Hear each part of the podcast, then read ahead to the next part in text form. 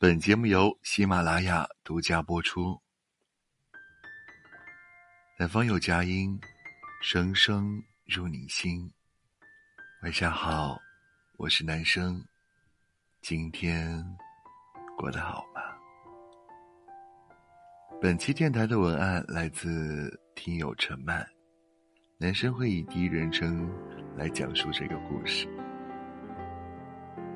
我们总说。即使分开，也要体体面面，让彼此都保留最后的尊严。但我想，那些极具温柔的开头，其中也不乏体面和温暖。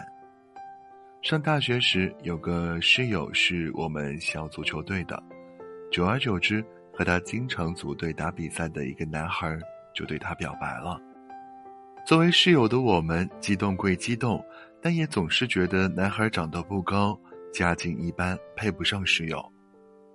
而让我们都对男孩态度大变的是，他对室友说出这样一段话：“我和你告白，只是为了告诉你我的心意，你无需有心理负担，因为告白只是我一个人的事情。如果你接受，这当然是一件值得开心的事情；如果你拒绝，也只不过是花开两朵。”我只希望不要给自己的青春留下遗憾，但同时也希望不要给你带去不必要的麻烦。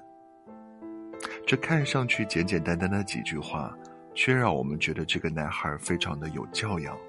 他懂得用适当的方式去表达自己的情感，没有死缠烂打，也没有轻浮的甜言蜜语，踏实而安心的告白不会让彼此尴尬，却又坚定的。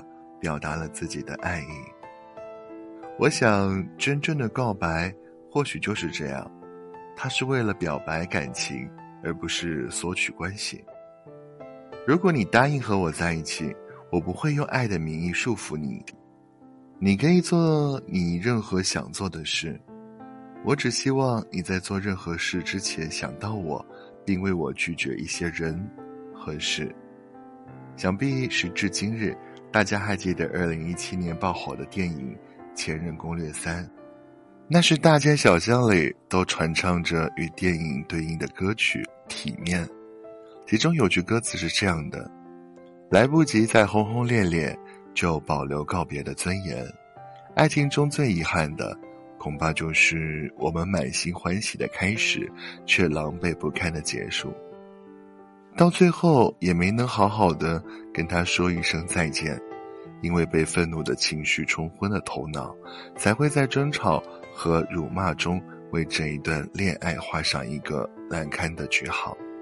而当年电影中的男女主角也成了人们心中的意难平，一个因为芒果过敏却还是不顾一切的狂吃芒果，一个则扮成至尊宝在人流密集的地方。像疯子一样大喊“我爱你”，这看似热闹、鸡飞狗跳的结局，属实在很多人看来算不上体面，但其实，这却是他们两人之间最初的约定。也许，在他们看来，这是属于他们的体面。就像是《生活在别处》里写的那样，这是一个流星离开的世界，可我们都不擅长告别，所以。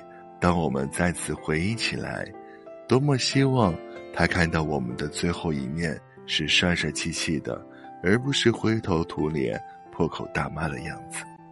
体体面面的去爱与被爱，就把热爱和喜欢永久的停留在那一天，这样也不失为一种美好。我是男生，感谢您今晚的收听，祝您晚安，好眠。明天见，拜。